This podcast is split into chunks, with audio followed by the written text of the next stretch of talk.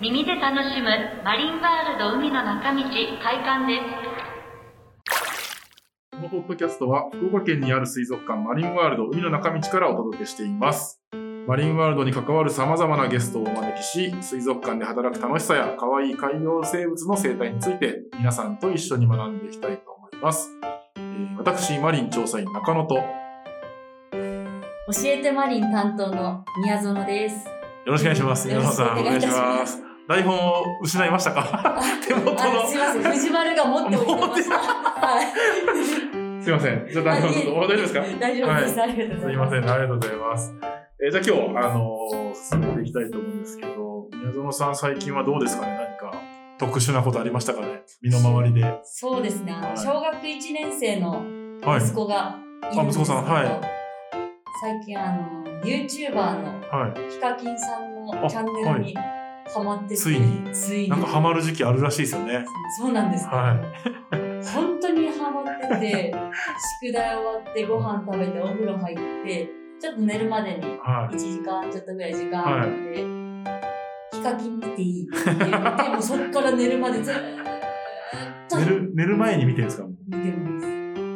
どな、何見てるんですかね？僕もあんま見ないんでわかんないですけど、なんかそ最初は、はい。そのゲームゲームをうんヒカキンさんがしてるあのを、解説。しながら、そうはいはいはい。それを見始めて、今度あの、なんか握手会の様子とかも握手会の様子。はでもなんかそのお客様がはい。ヒカキンさんに、なんかハグしてくださいって言ったら、オッケーって言ったら、ああ、サービス心がやっぱ旺盛なんですね。もうそういうの見てて、子供の顔がもうゼレしてるのが、はすごく可愛くて。なんかやっぱりこう大人もこう、なんかその YouTube にこう引き込まれて、じゃあ一緒に見られてるんですか？一緒に見てます。え好きな回ありましたか？おすすめの回。別にヒカキンさんをこの紹介する回じゃないんですけど、なんかありまおした？かすすめの回はは、なんだろうな。なんか、うん USJ からはい大きな荷物が届いて、はい中開けたらなんかいろいろ小物が入ってたりとか。開封動画ってあ、。そうです。あーあ、面白いですね。面白いです。もう全然あの、九州の人間なんです。佐賀よかでしょうとかしか見てないですけど。ご存知ないですか？すいません。ちょっと、釣り、釣りの人たちですね、まあ、ベースが。ああ、ヒカキンさんのやつはそういう結構、小学生がみんななんかハマる時期あるみたいで。そうですね。あれもう、やっぱ親御さんもじゃあ一緒に見ちゃうもんなんですね。私は見てしまいます。あ面白いし、なんかやっぱ感じがいい方だな。あー、やっぱ好感度的な部分でも、あの、子供に見せても安心みたいな。そうです。あそこが一番大きいですね。やっぱりもう自分でこうパソコンいじれてしまうので。そうですよね。ヒカキンさんの お子さん、あれですか、水族館とかは好きなんですか、やっ好きですね。ぱり。あの、海の生き物とか。はい。うん。海の生き物であったり、あと恐竜とかもあ、恐竜とか。あああ。ります、恐竜好きな子って、どの海洋生物が好きになるんですかね？恐竜っぽいのとかなんかいましたっけ？恐竜っぽいの。今、はい。どうどうなんだろうな、なんか、何ですかねゲストをお呼びしますか そうですね今、あの、ゲストの方がジェスチャーで教えてくれそうだったんですけど、ちょっとわからなかったので、あの、早速、えー、本日のゲストをお迎えしたいと思います。えー今日お話しいただくのは、えー、獣医師さんですね、の和田さんです。よろしくお願いします。和田です。あ、よろしくお願いします。ちなみに今何をお伝えさ、あの、手でジェスチャーされてたんですけど、恐竜っぽい。アシカは恐竜っぽくないアシカこれ、ボールで、ってことですかね？手のジェスチャーの。意味が今わかりました。あ、そうです、そうです。あいや、フォルムだけで言うと、はいちょっと首長竜っぽいピンときてないですな。ね全。然ね、響かなかった。恐竜は恐竜として好きみたいあーな。やっぱ魚は魚。そうですね。あそうですね確かに爬虫ジャンルが類、鳥類の起源で言うと、ちょっと違います。はい。すいませんでした。はい。すいません。ちょっとその答え合わせしたかったのですいません。はい。はい。じゃあ、あの、今日のテーマなんですけども、えーと、小田さんにお越しいただきまして、えー獣医師のお仕事について、はい。えーちょっとお話を聞いていきたいなと思うんですけども、あの、まずですね、あの、私、あの、獣医師さんとお話しするのが初めてでして、はい。あの、ちょっと小田さんのこともいろいろとお伺いできたらなと思っております。はい。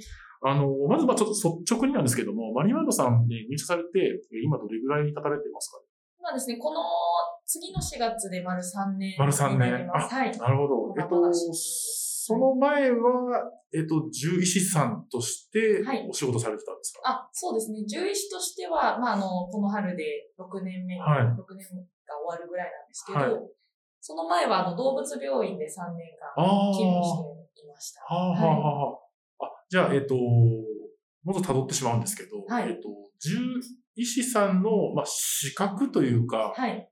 はもうあの、まあ、学校で取られてっていうことなんですよね。はい。でそこから、えっと、動物病院の方で働かれて、はい。えーマリンワールドさん、えーはい。ところですねしてきた。はあはあマリンワールドさんって今、獣医師さんって何名いらっしゃるんですかね？と私含めて2人お二人です。あはい。なるほど。はいあのー普通に採用があるんですかね？あの、募集というか。あ、そうですね。あのーまあ、私の時の場合は、えっと、私の先輩が、えっと、1名すでにまして、はい。でちょっとあの、動物もすごく多いですし、あまあ、もう1名、あの、採用しますということで、そこに私が応募して試験を受けてというような、あ、なるほど。すごすごくこうタイミングがうん。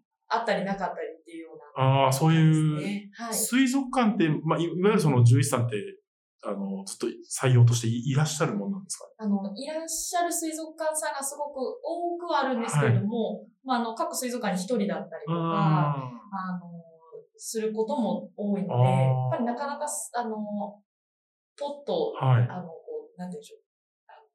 すごくこうんう、ポストとしては少ないうん。場所になるのかなとああ、もう、ただタイミングはいがそうなんですよ。良かったというとこはいろで、あの、動物、まあ、病院にもいらっしゃってっていうところなんですけど、はい獣医師さんっていうのが、はい。すごく広い、あの、言葉だなと思ってですね、その、なまあ、哺乳類もいればとか、はい。あの、それこそペットのワンちゃん、猫ちゃんとかもいればとか、ね。いらっしゃ、あの、いると思うんですけど、はい専門とかってあるんですかあれは？えっ、とですね、あのーまあ、獣医大学、獣医の、はいあのーえっ、と、コースが入ってる大学に入ると、まあ、獣医の国家試験を受けることができて、まあ、それで獣医師の国家試験に受かれば国家資格を得ることができるんですけど、その資格が人間以外の、はい。あの、動物を診察、あの、していいよっていう、あの、めちゃくちゃ広いじゃないですか。そうなんですよ。なんで、もう、本当キリがないんですよね。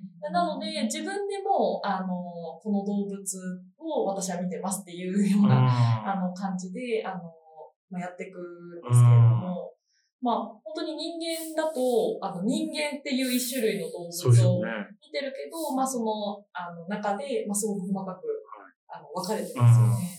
なので、私たちも、もう、獣医だから全部見れますっていう人はとても少なくて、うん。やっぱりあの、職場によって、まあ、はいその、牛を見ます、うん。あの、豚を見ます、はい鳥を見ますとか、ペットを見ますっていう中で、私は、あの、水族を見ますっていうような、あの、くくりに今なっているという感じです、ね。なるほど。えっと、前のその動物病院にいらっしゃった時からなんですかその、はい。ああ、の、えっと、あの、水族水族をです。ね。そうなんですよ。私も遡ると小学生の時かあ、ら、はいはい。水族館で働きたくて、あ働きたくて獣医師を目指したっていう流れなんですよね。ちょっと、本当はトレーナーさんになりたかったああ、そうなんですね。そ そこはちょっと聞きたくて、あの、私はトレーナーさんになりたかった。水族館で働きたいなっていう方が、やっぱり今、あの、いろんな方にお話聞いていくと、はいあの、やっぱりちっちゃい時からはい動物が好きでとか、そうですね。あの、イルカのトレーナー見てとか、はい。あの。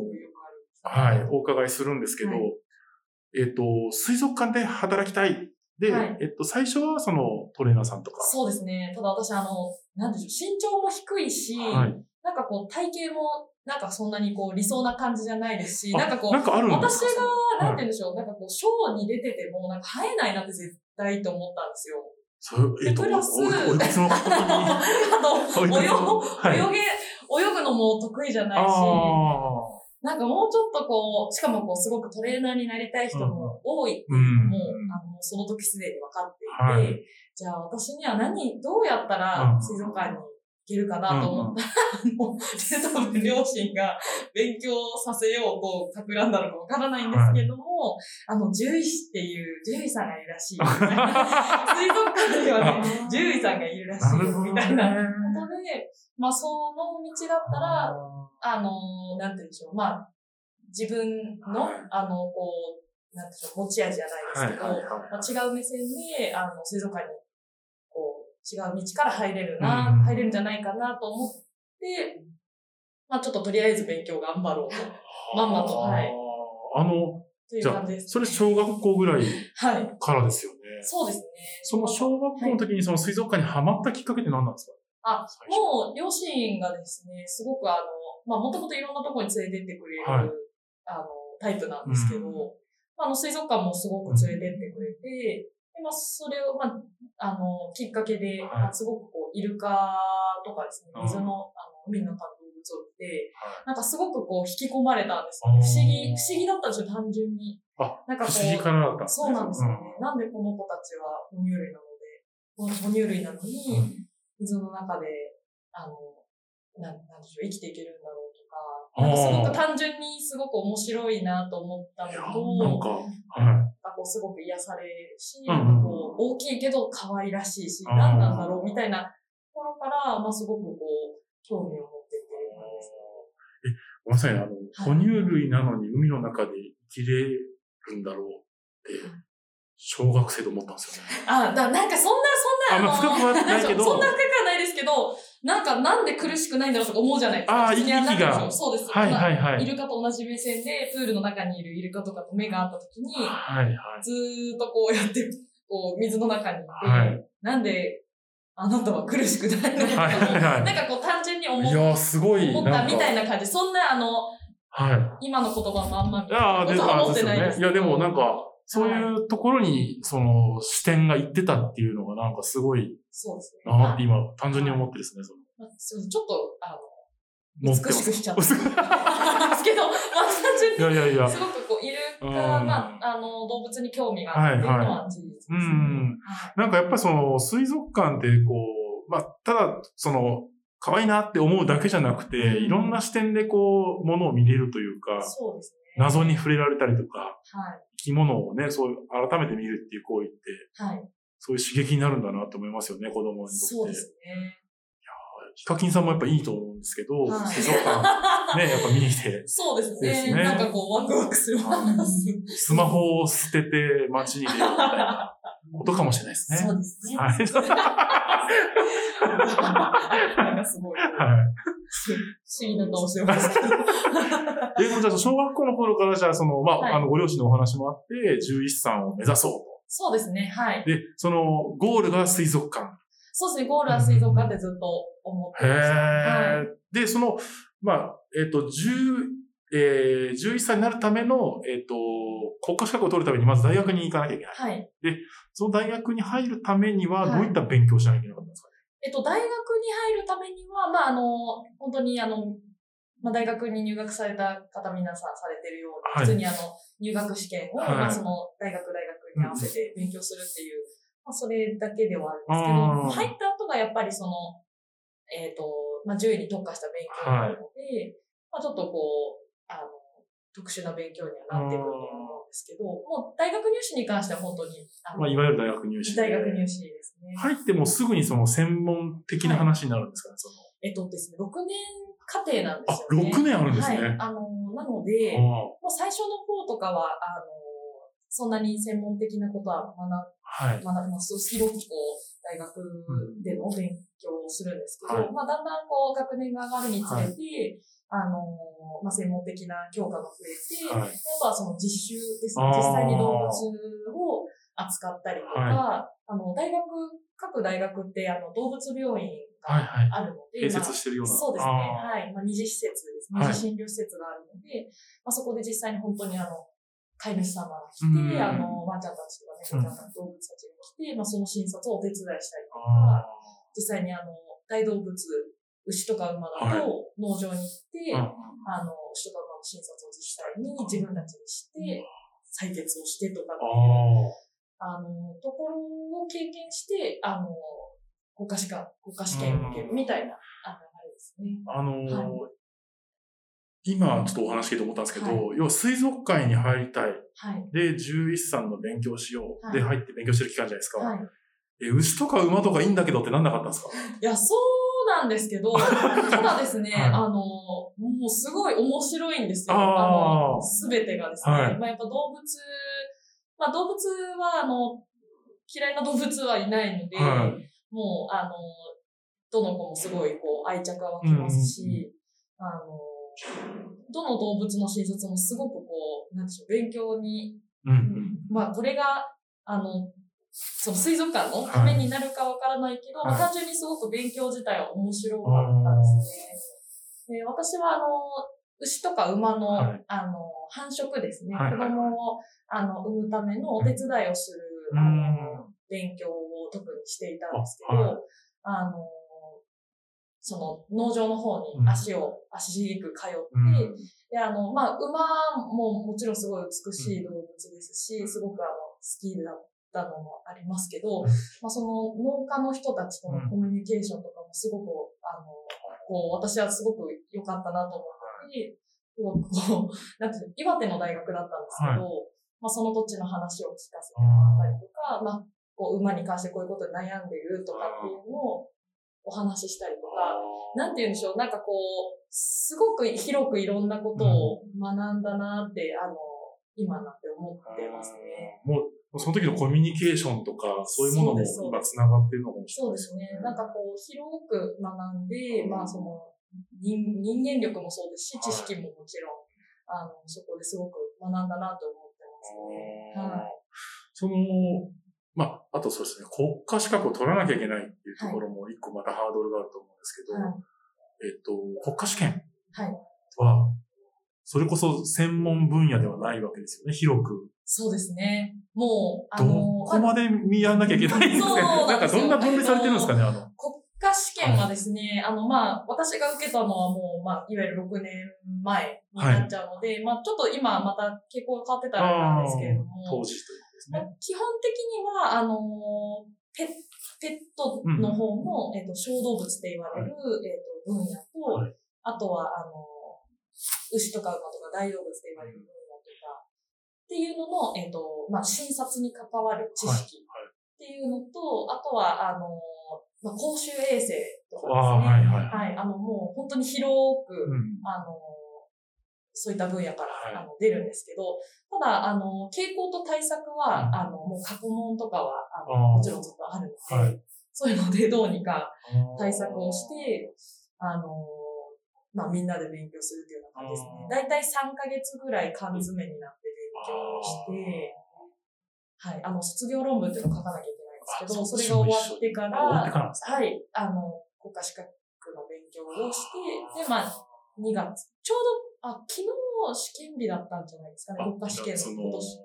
中。そうなんですよ。大体バレンタイン前後だったので、もうあこの時期ですね。あ、この時期に。はい。その、じゃあ、ジャンル、出題されるジャンルは、その小動物、えー大動物、はい公衆衛生っていうような感じのジャンル。そうですね、もう本当に広い。うんはい。あの、今で言うと、その、じゃあ、魚とかはまた別になってくるんですか？そうです。あ、えっとですね、あのーそうですね、えっと、魚類のはい。試験っていうのは、あの、すいません、ありましたね。ちょっとだけちょっとだけ。ただ、うんあの、すごくマイナー、マイナーというか、問題数は少ない。少ない。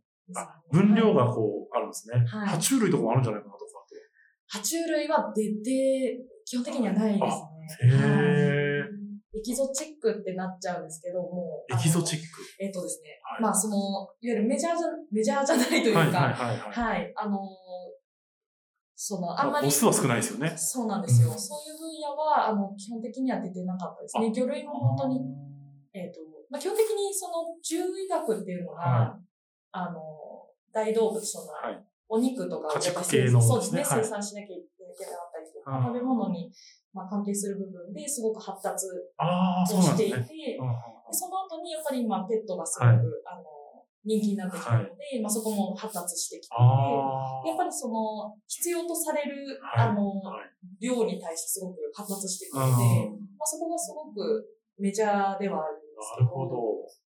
で、あの、そうなってくると、もちろんあの、お魚も食べるうん。あの、そうですね。生産の部分があるので、まあ、あの、そこの、も、えっ、と、ちょっと入ってきて、まああ、そうなってくると、やっぱりその、爬虫類とか、はい。あの、そういうところは、ちょっと、あの、うんなかなか情報がすごく多い分野ではなってくるんですよ。はい。ただ国家試験にも、まあ、その基本的にはあんまり出てこない研究対象としてはあるけども、国家資格とはまた別の話ってことですね。ははい。あ、面白い。すごいですね。めちゃくちゃ勉強されたんでしょうね。でもなんか論文もあるしとかす、ごい詰め込みましたね、その時はみんなで。もあって、はい。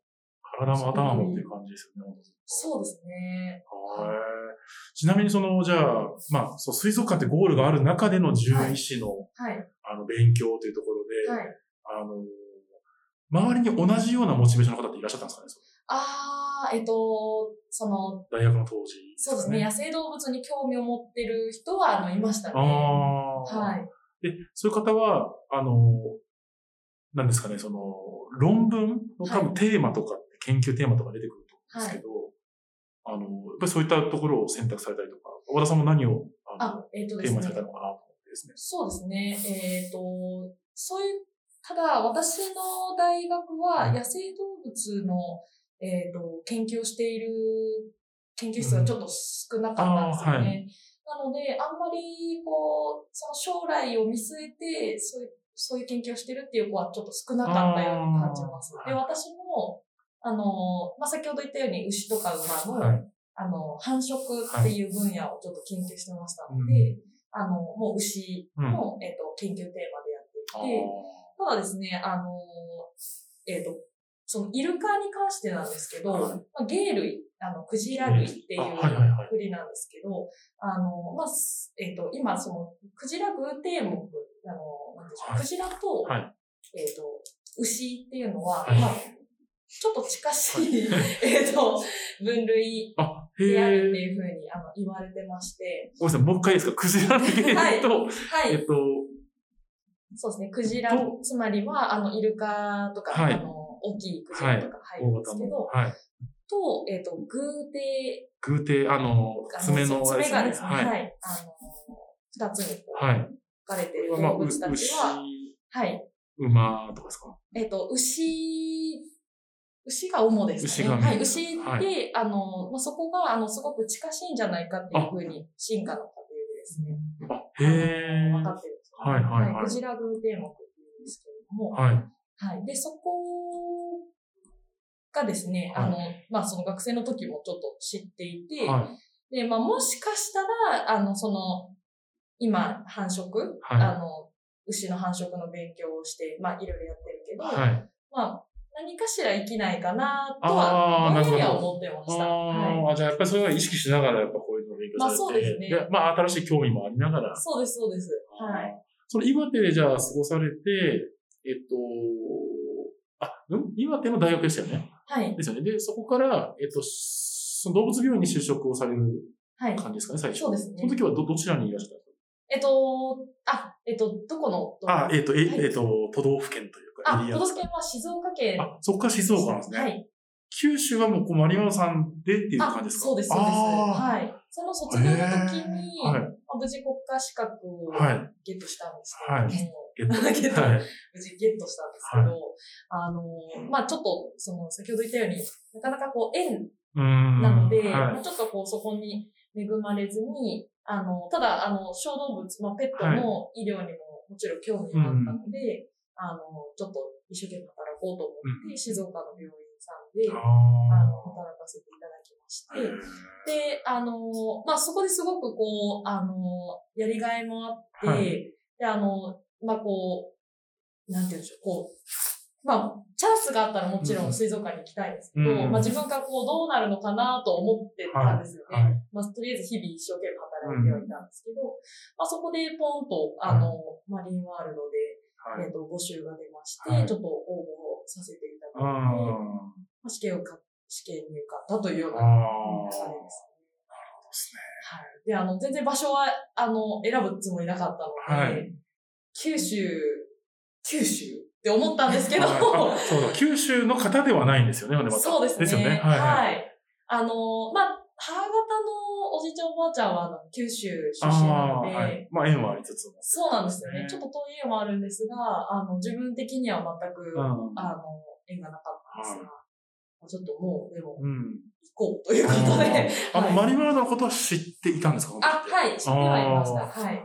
そう、えっと、どういう、なんですかね、そのうん、印象というか、あーマリンワールドに対してですね。はい九州は九州じゃないですか、今の。そうですね。まあ、マリンワールドは、あの、まあ、もう動物の数も多いですし、まあ、あの、ショープールがすごく、こう、あの、はい。なんでしょう、海に面していて、すごくこう、爽やかなイメージがありましたね。うんなんかこう、そうですね。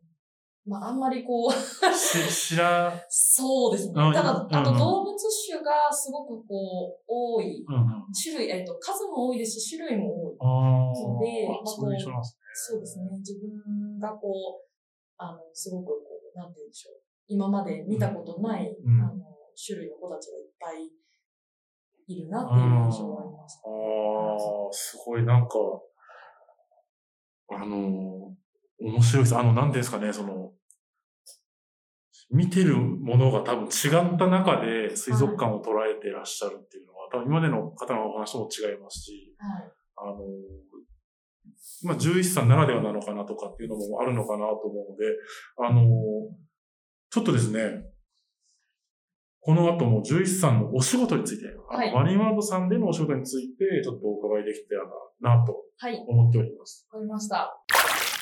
マリン何でもクエスチョンはい。このコーナーは、こんな感じでいきます。はい、このコーナーは、はいえーマリンワールドの公式インスタグラムで募集した、えー、獣医師さんについての、えー質問に時間の許す限り一つずつ丁寧にお答えしていくコーナーです。えーたくさんですね、質問をいただいております。ちょっと順番にお伺いできたらなと思うんですけども、はい。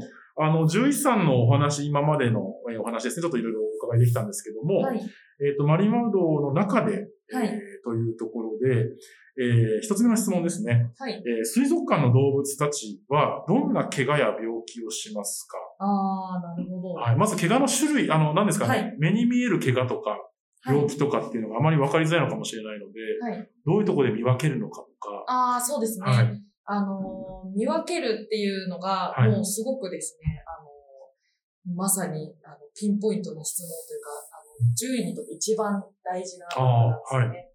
でえっ、と、動物病、例えば動物病院、私も前は働いていたんですが、動物病院っていうのは、あの、飼い主さんがなんかおかしいぞ、うんうんまあその、まあ定期検診で来ることもうん。もちろんあるんですけど、なんかおかしいぞって言ってついてくるところから診察がスタートするんですけど、あの、まあ、水族館の場合は、基本的に、あの、健康管理をして、はえっ、と、普段、あの、問題ない状態で、あの、動物のみんなを管理しているんですけれども、まあ、そこから、えっ、と、おかしいなっていうのに気づかなきゃいけはい、はいないですよね。。でそこは、えっ、と、まあ、動物の多さ的にも、はい私ともう一人の、あの、獣医さん二人では到底カバーができあないんですよ。あ、はい。もちろん、い一匹一匹、うん。あの、こう、目の前に来てこうやって触れればいいんですけど、そね。れがちょっと難しいので、基本的には、えっ、と、トレーナーさんたち、あの、その担当の、はい。あの方たちが、はえっ、と、み、よく見てくれています。まあ、その餌をあげるときだったりとか、あの、休んでる時の様子で、はい。なんかおかしいっていうことがあったら、えっ、と、基本的に呼んでもらっています。まあ、私たちも見回りとかはするんですけれども、はい。はで、それでなんかあったら行くっていうような、うあの、ん。体制で診察をしているんですが、なるほど。あのーそうですよね。動物も多分今種類がたくさんいて、はいあのトレーナーさんとかあと、あの、が、まあ普段接してるので異常に気づきやすいっていうのがまずありますよね。はい。あのー例えばじゃあ水の中にいる生き物と、はいまたこの、まあ、えっ、と、陸にいる。生き物とかでもまた違うじゃないですか。そうですね。水の中の生き物の異常っていうのは、はい例えばどういうことが起こるんですかね？えっ、と、そうですね。まあ、あの、ほん、えっ、と、まあ、例えばイルカとかなんかは水の中にいるんですけれども、あの、まあ、トレーナーさんたちがトレーニングをしてくれているので、まあ、あの、体を、体のここを見せてねとか、うん毎日、あの、全身をチェックしてくれてるんですよね。あと、あの、まあ、餌への反応とか、はいはいそういうのを見てるので、あの、まあ、陸の、えっ、と、子たちと同じように、あの、チェックできているんじゃないかなとああ、あなるほど、なるほど。はいそういうことですね。ただですね、はいあの、お魚とかですね、あの、もちろん餌に寄ってくる具合とかっていうのももちろんわかるんですけれども、やっぱり体を触ったりとかっていうのは、あの、彼らはちょっとなかなかできない。はい。あの直接手で触っちゃうと、ちょっと火傷しちゃったりするあので、あ。あの、やっぱり水、皆さんから見てるようなアクリル越しで、こうよく観察したりとか、あまあ、あとはその本当に餌への食いつけをったりっていうような、あの、ところで判断ーしていることが多いですねなるほど。じゃあ、その、もうあからさまに何か怪我してるなとかっていうよりは、何か異常、あれちょっとおかしいなって気づくところからまず始まるっていうそうですね。やっぱり。はい。もちろん見た目でわかるような、あのーものがあったあの本当にすぐ気づいてくれるんですけど、なんかちょっと、あの、外見は綺麗だけど、うんすごくちょっとだるそうとか、うん動きが、あの、つまり遅いよとか、あっていうのも、あの、結構重要なサインだったりするので、まあ、それをもう、あの、おのおの見てもらっているような感じですね。なるほど。はいやっぱりじゃあその観察っていうところがすごく重要な、なまずは役割というところですね。はい。はい。ありがとうございます。あの、もう一つちょっと今、まあ、あの、まあ、最近の話題かもしれないんですけども、どんな病気は怪我をというところで、あの、動物たちもそのはい。コロナはい。にかかる可能性っていうのはありますか？というご質問はい。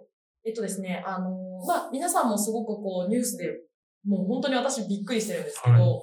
あの、本当 PCR とかコロナウイルスのその、変異株とか、そういう言葉って、あの、獣医学生だったから習ってはいた。あはい。もちろん、あの、検査もやったことありますし、ただ、あの、今すごく皆さんも、うん。あの、全体的なレベルが上がってすごくびっくりしてるんですけれども、普通に使っているそうです、そうです。ははいい、はい。はい。えっとですね、なので、普通にあの言葉としては使いますが、えっと、コロナウイルス自体は、あの、すごくいろんなタイプがあるんですよ。あの、それも皆さんも多分すごく知ってると思うんですが、もともと動物たちはコロナウイルスで、あの、風邪症状を起こしたりとか、はい。もちろんあの、ひどい、あの、タイプにかかると、まあ、死に至ったりっていうことはもともとあるんですね。なるほど、なるほど。今に始まった話じゃないと。そうなんです。はい。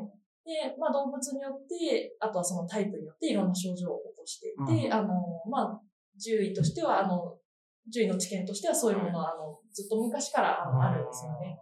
で、あの、ただ今回出ているその COVID-19 はいっていうものに関しては、えっ、と、まあ、えっ、と、ペットとか、はい。あの、そういうのでの感染例もあるみたいですし、ああとは、あの、えっ、と、大型猫科動物とか、は霊長類とか、その、野生動物にかかった例も、あの、あるみたいですよね。うん。ただ、えっ、と、水族、はい。水族館にいるような、あの、動物たちがかかった報告は今のところ、あの、ないというあ。ようなうん。感じになりますね。昔から、まあ、あの、まあ、その、い。新型のものに限らず、そうういった病気、まあ、ウイルスっていうものには感染。そうです、そうです。はい。ウイルスで、あの、コロナウイルスっていうのも、あの、動物たちにとっては、あの、すごく新しいものではないので、まあもちろん、あの、今はないけど、かかる可能性もあるかもしれないしう、んそこは、あの、まあ、どう判断するかっていうのはすごくまあ難しいですけどそうですね。ははい。症状が出ないかもしれないい。ですし、うんまあ、人間から、あの、ずるかもちょっとわからないんですけど、はそこはこう、なんとも、あの、今のところは、あの、報告はないですっていうような回答ところですかね。はい。あの、まあ、まあ、風邪のような、に人だとまあコロナウイルス、まあ、むかまあ、昔とか新型じゃないところって、やっぱり風邪っぽい症状が出るっていう話だと思うんですけど、はい。あの、例えばその、まあ、海洋動物で、はいえー海洋生物でそのウイルスに感染すると、はいどういう症状になるんですかね、鼻水が出るとか。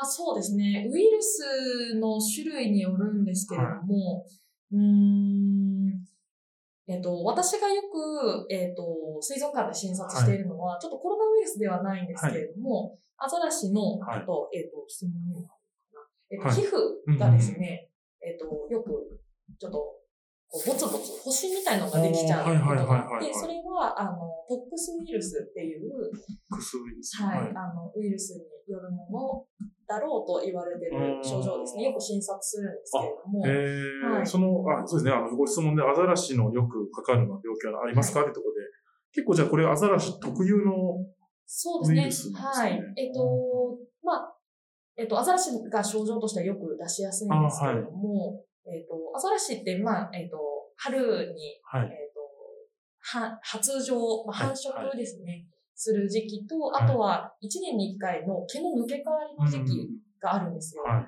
で、えっ、と、まあ、どちらも体力を使うんですけれども、えっ、と、まあ、発情期が終わった後に関門期が来てっていうような感じで、えっ、と、すごく体力を使うので、免疫が、あの、普段よりはちょっと落ちちゃうんですよね。うんうんうん。で、あの、すごく体が消耗している時期で、うん。で、そうすると、あの、ポックスウイルスっていう、普段は全然、あの、強くないウイルスなんですけど、ちょっと免疫が下がった時に、はい。あの、皮膚に症状をあ落としーちゃうって言われてて、なんかこう、ポポコポコ、あの、うん。ちょっと皮膚が、あの、荒れちゃうようはい。な、あの、星みたいのが出て荒れちゃうような、あの、ことがなるウイルそういうこともスで言うと、そういうことがありますね。あであとはですね、ウイルスっていうのは、あの、特定するのってすごく時間と費用がかかるんですよ。ーはい。なので、あの、私たちが知らない間に、まあ、例えばその、あの、何か動物が発熱をして、はい。あの、まあ、点滴をしたりとか、うんあの、そういう治療で、あの、良くなったとしても、その原因がもしかしたらウイルスだったかもしれないし、っていうことは、あの、すごくいっぱいあるんですよね。ただ、あの、それを、あの、まあ、すごくこう、時間と費用を、はい。あの、専門機関とかにお願いして、特定するというのは、なかなかそこまでは、うん。ちょっとできる現状ではなくて、なので、まあ、本当に正直なところを言うと、あの、多分いろんなウイルスうん。の、あの、感染症とかがあっておかしくないですし、まあ、ただそれが、あの、動物たちに重い症状を起こさせないなら、まあ、獣医師としては、あの、そこは、あの、こう、追う必要はないかなっていうところで、あの、ついてるんですが、はいアザラシのその、今言ったポップスウイルスっていうのは、すごくこう、もう、あの、すごく有名というかですね、はい。あの、もう、こう、いろんな印鑑でもうん見られてるもので、うん私たちもこう、わざわざ特定したわけじゃないんですけど、はいまあ、症状的にはそういうものだろうっていうふうに思って治療している。なるほどですね。はいまあまあ、特定するっていうよりも、治療して元気になってもらうのがまずありますもんね。はい。ああ、なるほど。まあ、だから、あの、ご質問で言うと、コロナにかかる可能性は、まあ、十分にあるかもしれないとですね。そうですね。はい。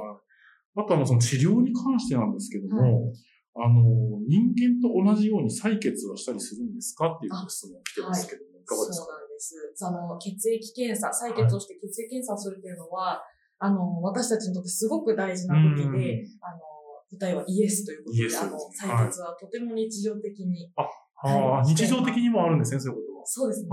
ああの、どんな動物もなんですけれども、やっぱりあの、体の表面からわかる情報ってすごく、うんあの、限られてしまうんですよね。なので、あの、まあ、体の中の臓器だったりとかがどんな状態なのかなっていうのを、あの、見るためにすごく血液検査っていうのは、あの、役立たせてくれて、はい特に、あの、まあ、野生動物ですはね。あの水族館にいるような動物たちは、あの、体をいっぱい触ったりできない子たちもたくさんいるので、まあ、血から、あの、血の情報から、はいあの、いろんなことを私たちが考えて治療するっていうパターンがすごく多いんですね。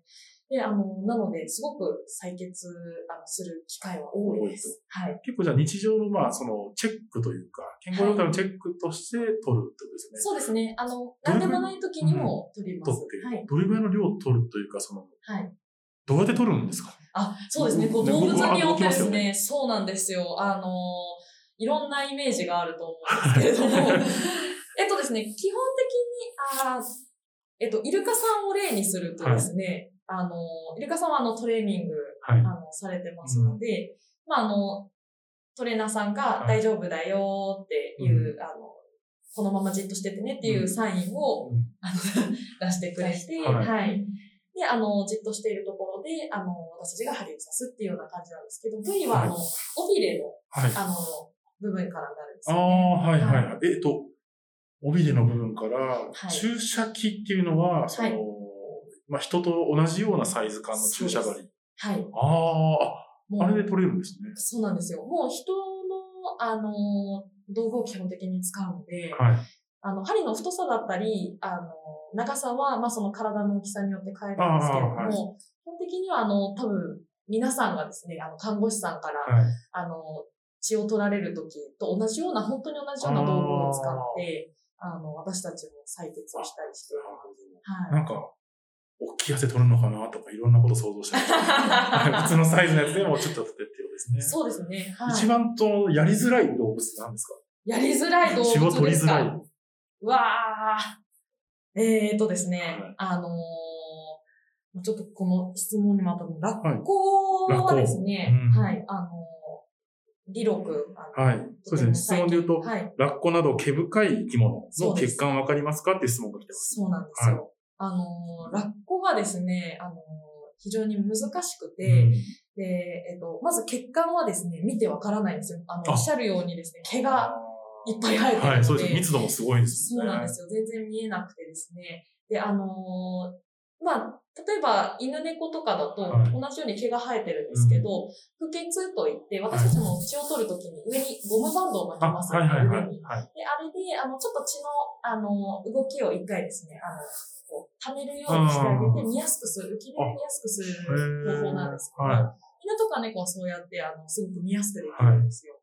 ただですね、で、あと、毛をですね、こうやってかき分けて、はいアルコールとかで消毒しながらうん。かき分けて、見やすくできるんですけど、ラッコはですね、あのーえっ、と、毛をアルコールであんまり濡らしたりしちゃいけないんですよ。でなぜかというと、あの、毛がですね、すごく彼らにとって大事なものなので、その後のグルーミングがすごい大変になっちゃうんですよね。なので、あの、アルコ消毒最小限にしたいので、もう、あの、解剖学的に、ここに血管が通ってるっていうのを頭に入れておいて、ねはい。で、あとはリロ君にじっとしててねっていうようなトレーニングを、ははい、あの、担当の方にですね、あの、してもらって、で、あの、えいやとさすというは感じい。本当じゃあもう時間かけずにさっと取るっていう。そうですね。はい。採血の練習ってそんなにいろんな動物でできないですよね。えっと、そうですね。もう本当、あのその同じ動物でも、こう、その子によって性格が違ったりするんですけど、でも、あの基本的には、あの皆さん本当に上手にトレーニングしてくれてて、トレーナーさんの方でその動かないようにとか。はい。もう、私たち10は基本的にトレーナーさんがいないと、本当何もできないっていうようなポジションです。普段接している方がやっぱり そうです、そうです。コントロールしてくださるというか。はい。そうなんですよ。あの、本当にそのラッコの毛深さというか、毛の、はい毛深さじゃないですよね。毛の密度。そうですね、密度。あの、詳しくはラッコ界聞いていただきたいんですけど、そうですね。えげつないほど毛が生えてるっていうのをはいかき分けてもですね、もう毛見えないんですよ。地地肌が本当にちょっとしかですよね。見えなくて。いやすごく、はい。もしかしたら聞いてくださった方の質問なのかもしれないですけど、血管、やっぱりまあ覚えておくしかないってことですね。そうですね。この、まあ、あの、足の骨がここにあって、まあ、このぐらいのところにありますよっていうのが、あの、分かっているので、あそこをっていう感じピン。ポイントで。いや、すごい難しいですね。ちなみにですね、今のその、まあ、採血とかのお話もあったんですけど、心音を聞く診察みたいなのもあったりするんですか、はい、はい。あの、聴診器みたいそうですね。はい。な。で、あれの、その心臓の音が はい。面白いと思う動物ありますか？っていう質そう問ですね。が。あの、すごくですね、あの、はいユニークな質問そうですね。いや、面白いなと思いますよね。あの、まあ、あの、マジレスをするとですね。はいマジレスですは。はいい心音が面白かったら病気です。そうですよね。謎のリズムを刻んでたりとかすると、あのトッコトコトッコトコとか言ってたら、もうちょっとあの、私はあの、青ざめると。心配をしてしまうと。はい。まあ、あの、まあ、えっと例えばですけど、その、はいすごくゆっくりだとか、すごく速いとか。はい。そうですね。あの、正直ですね、心音を、あの、聴診で聞く動物っていうのがはいあんまり多くなくて、あであの、やっぱり水の中にですね、あの、こう、つけて、あ。はい。えっ、と、聴診器をこう、つけて入れられないっていうのがあるので、まあその、えっ、と、アザラシだったりアシカだったりペンギンっていうのが、まあ、はい。あの、使うことはあるかなっていう感じなんですけど、あの、ちょっとですね、面白いエピソードが、はい。あの、ペンギンで、あの、すごく、こう、甘えん坊な子がいるんですよね。もう、あの、飼育員に寄ってきて、あの、えっ、と、ペンギンって甘えるときにはい。泣くんですけど、あで、あの、わーって寄ってきて、よしよし、しめしめと思って、あの、聴診器をこう当てたんですよね。はい。ちゃんとお胸のところに当てて、そしたら、あの、もう甘え、甘えちゃって、ほうほうほうほう泣いちゃって。全然心音が聞こえないぞっていう、あの、ほ、微笑みエピソードほっこりしますね。ほっこり。何ちゃん、何くんですか？あ、ティップ、ティップですね。はい。これあの、名前の由来、あー、で名前の由来。はい。なんか南アフリカのケッペンギンそうですね。のはい。南アフリカの言葉で何かしら意味があるっていうのを、そうですね。はい。あの、前々回のですね、はいペンギンの回で教えていただきまして、はいはい。すっごい気になってるんですよ。ああ、そうなんですね。なんかこのせはい。性格？はい。甘えん坊だったら、甘えん坊の南アフリカの言葉を。名前つけててるみたいななんかことを、はい。ティプは甘えん坊あ、まさに。甘えん坊ですか？あはい。あのーすいません、間違ってたら。いやいやいや、あのー確認しに行きます。はい。ペンギン会すごい、あのーはちゃめちゃに盛り上がったので、あ、そうなんですね。はい、あの、前々回聞いていただけたらと思います。はい。はい。あんまりまあ心臓の音が面白いなっていうのは、あの、思そうですね。思 いたくない。あ、そうですね。あの、思ったら、あの、私、あの、多分無言になる。はいはい。結構深刻な状況だったそうですね。はい。はいでそうですね。あの、まあ、し心音を聞くっていうのは、はいえっと、どういった目的が多いんですかね、その、はい。えっとですね、まず、えっと、心拍数うん、ですね。心拍数。はい。どのぐらいの速さで心拍が打ってるかで、あの、まあ、正常な速さっていうのが、あの、普通はあるので、はい。まあ、それよりすごくなんか変に速かったりとうんか遅かったりしないかな。あとは、その、今まさに出ましたけど、心音が変な音しないかですね。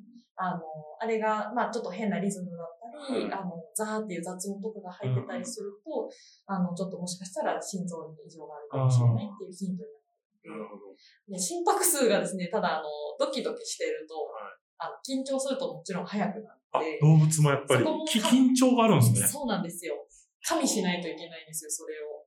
はい。先生が来たってなると、ドキドキドキってなっちゃそうなんです。ねあの、白衣効果とかよく。あはい、はい、人はい。間でも、はい。白衣の方見ると、そうです、そうです。はい。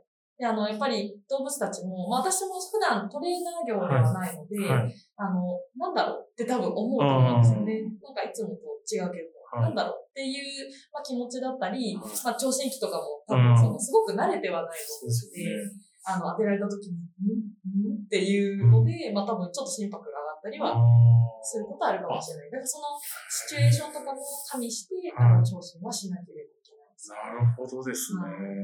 なんかですね、この質問、どうやって聞こうかなと思ったんですけど、はい読みますね。何ですか？獣医さんは動物に嫌われると聞きました。あ、もう、今今まで治療した動物に感謝されたことはありますかってご質問が読んだんですけど、やっぱりドキドキする対象ということは、はい。なんだこの人？みたいな目で見られるわけでですよね。すよ。嫌われるですか？面白いですよ。イルカで言うと、はいあのー私がですね、何も持たないでプールサイドに立つと、うん。あのーかまってちゃんたちは、はい。こう来て、わーとか、うあの、ん。おびれ持ってよとか、うん撫でてよって来るんですよ。はいでただ私が、あの、採血セットですね、うんなんかこう何かをするときのものとか、はいあの、身につけたりしてると、うん。もう一切、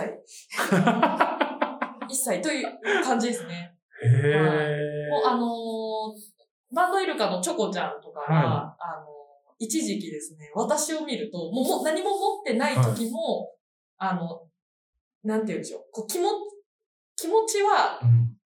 頑張りたいんですけど、はい。なんかこう、ちょっと嫌みたいで、うんなんかこういう感じになるんですよ。なんか、顎を引いてるんですそうです、そうです。こう行かなきゃいけないんですよ。ああ、そういうことですね。はい前前に進まなきゃいけないけど。粉先をですね、はいトレーナーのところに持ってかなきゃいけないんですけど、でもちょっと嫌でこうなるんですよ。ちょっと顎が引引っけて、込んじゃう。なんかこう三重顎みたいになえってる時があって、え嫌なんですね。嫌なんだと。そういう時ってショックですか？いやもう、ショックですね。いや、私これがまあはだって、本音ですねだ11から、こんなに前からですよね。あの好きではい動物のことを愛していて、はい。水族館が好きで、そうですよ。こんなに長い間。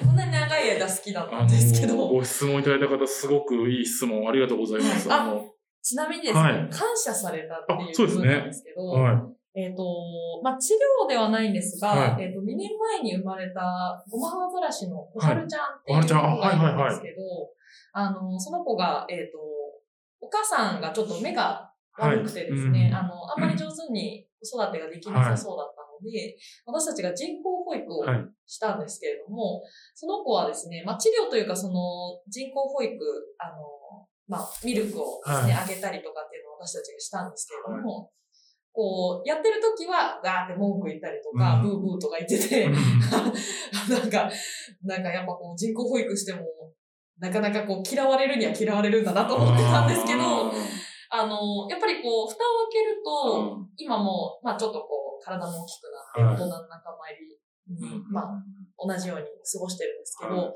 一番人懐っこいんですよ、あね。あ。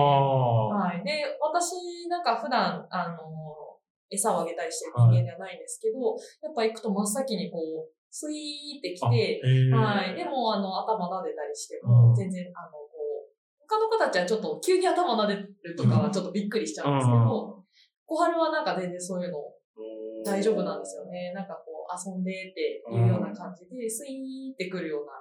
感じもあって。まあ私はそれを感謝されてると捉えてる。ああ、でもそうですよね。はいはいそうですそうですはいはい、やいや、それは本当にそうじゃないですか。間違いなく私に感謝してる。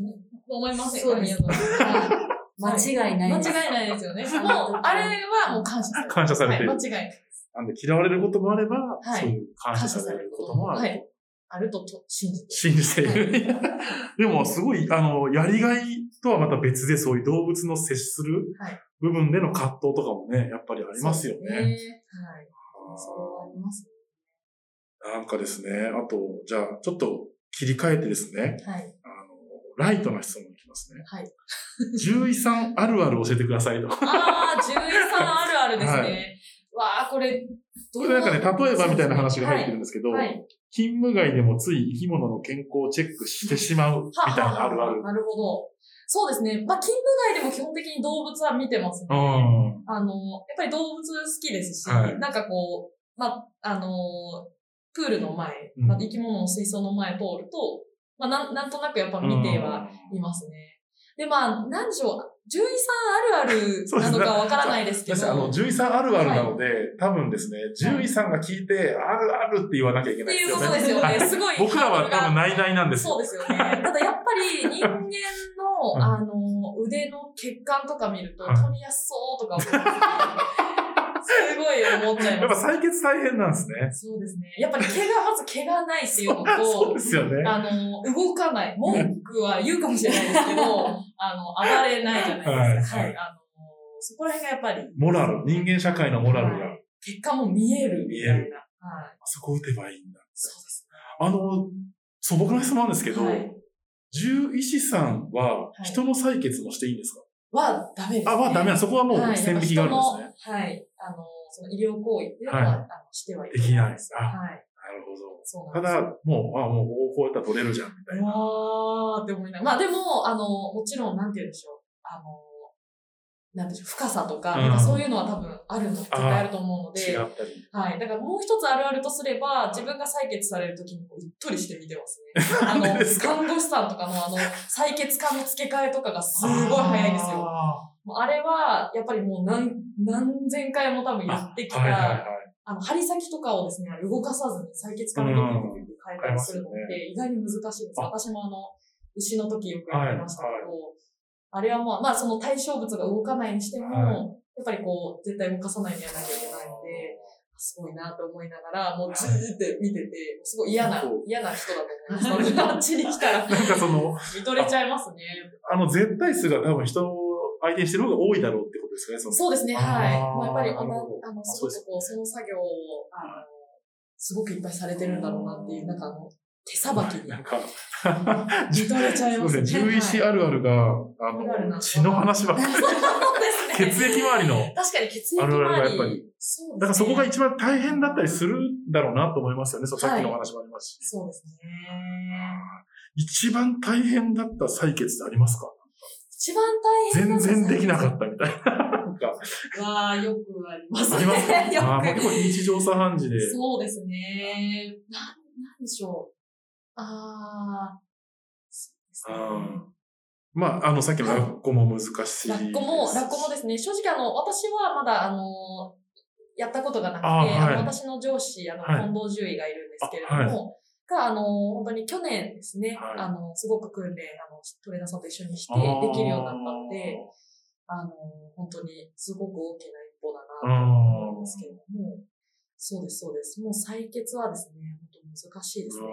えっと、まあ私、そうですね。は A の採血を、い。エイの採血？そうなんですよ。するときは、まあ、自分が初めてするときはすごい難しいなって思いました。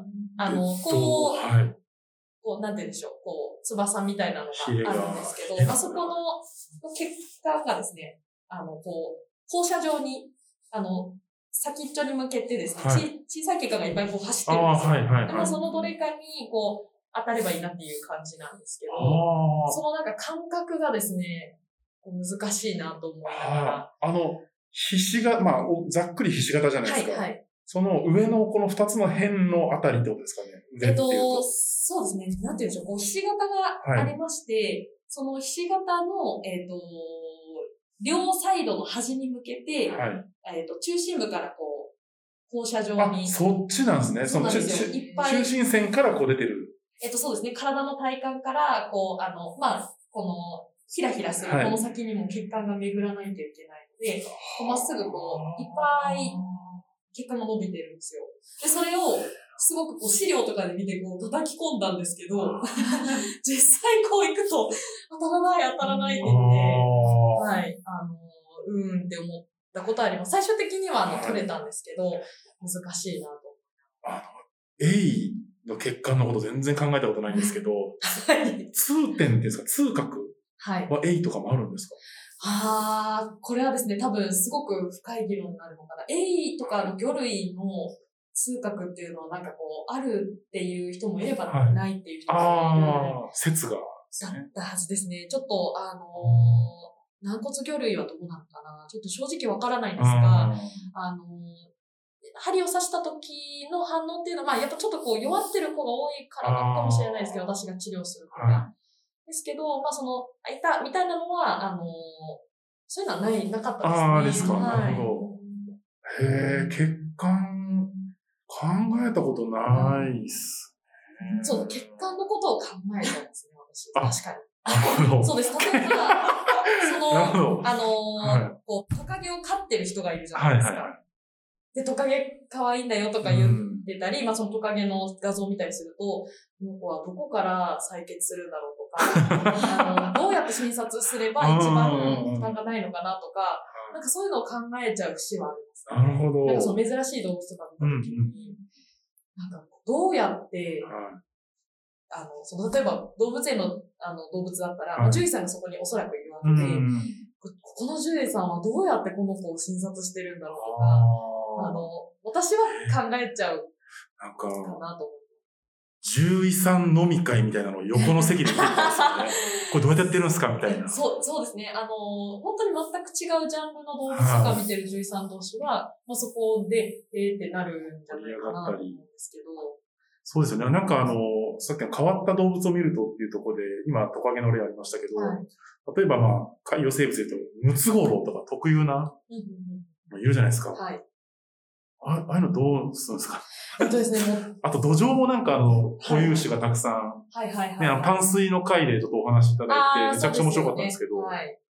もう、えっとですね、あのーその子たちはもう体も小さいですし、はい基本的にはもう採血とかっていうのはあでですよきないですね。あとはすごくこう、体も小さいので負担に多分こう、あなっちゃうんですね、針を。逆にそうなっちゃうってことですねはい。なので、あの、まあ、治療のための注射とかするかもしれ、するんですけど、あの、採血とかっていうのはあんまりしなくて、うんまあ、ちょっと他の方法で、あの、なるべく多くの情報を得て、まあ、その、診断をするみたいなあ感じになってきますね。ーまあケースバイケースですね、その。そうなんですよ。はい。まあ、お魚さんの場合はですね、あの、本当にこう、一個、一つ一つの個体を、あの、見るっていうよりも、その水槽の、あの、環境とか例えばその水槽に感染病、感染症が出ちゃったとか、はいやっぱり水を共有し、環境を共有してるので、はいはい。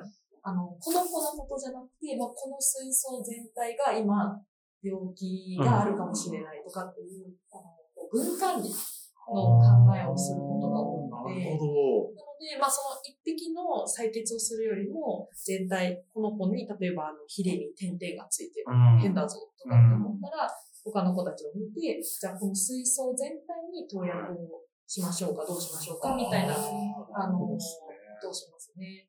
なんか本当にあの、お魚さんたち繊細なので、はい。まあその一個の答えにいろいろすると、すごくそれだけで弱っちゃったりするので、へなるべくこう負担のない方法で、あとはその同じ環境に他の子たちにもう目を向けながー。うん。ら、はい、治療するみたいなことが多いですね。面白い。さあ、水槽ごとってことですもんね。そうですね。だから。だから本当にあの、最初の方におっしゃってましたけど、やっぱり種類が多いっていうのも、はい。環境も全然違うそうなんですし、あの血が取れる、まあ、情報を得られるものもいれば、そういう環境を全体で見なきゃいけないものもいたりとよ。はいか、あの、いろんなその視点が重要になってくるというかですね、すごい難しそうだなと思うんですけど、最後、うん、あの、ちょっとご質問最後ですね、ちょっと、はい。あの、一個一個テーマが深くて、たくさん聞けなかったんですけども、はい。あの、ズバリですね、はい。獣医をする上でのやりがい、うーん。まあ、特にまあ、はい。今回の場合言うと、マリンワールドさんで、はい。えー獣医をされることのやりがいみたいなところを、教えていただけますか？はい。あのーえっとですね、まあ、もちろん、あの、自分が治療をして動物がすごくこう、あの、快適になったりですとか、あの、ちょっとこう、だるかったのが治まあ、明らかに治ってくれてっていうのはすごいやりがいがあるんですけど、はまあ、それに加えて、やっぱりその子たちが、あの、お客さんの目の前に、あの、また出ることができて、まあ、それを通して、またお客さんがこう元気になったりとか、うん。すごく喜んでくれたりとか、まあ、私が小学生の時に、あの、まあ、やっぱりそういう子たちを見て、すごくこう、あの、衝撃を受けたりとか、は感動したうん。思い出があるので、まあ、それがまた、今の子供たちとか、あの、まあ、もちろん大人の方たちも含めて、なんかこう、すごく、良かったね、この水族館って、うん。あの、こう、動物を通して思ってくれてるのが、あの、くれるのを見た時がすごくやりがいがあるなってああ、なるほど。感じますね。やっぱりまあ、それがやりたかったことですもんね。最後、そうですね。もう一番最初の話に戻りますけど、はい。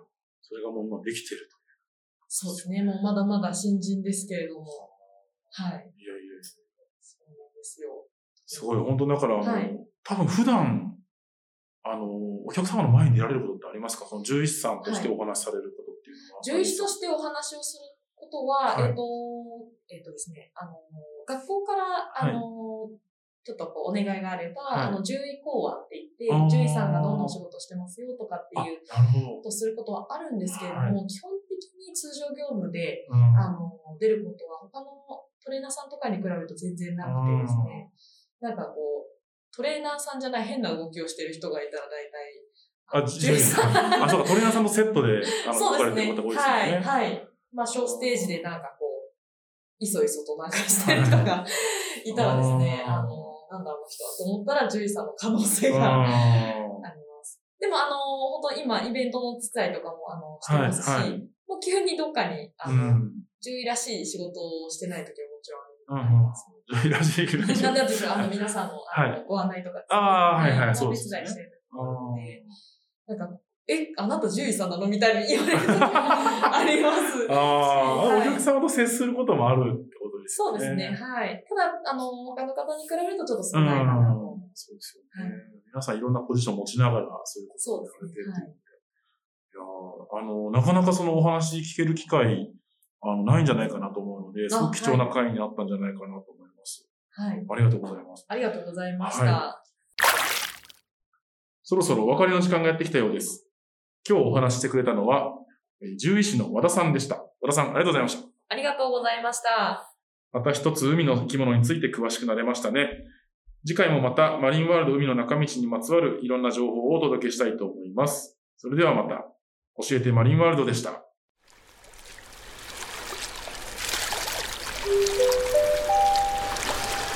たのお越しをお待ちしております。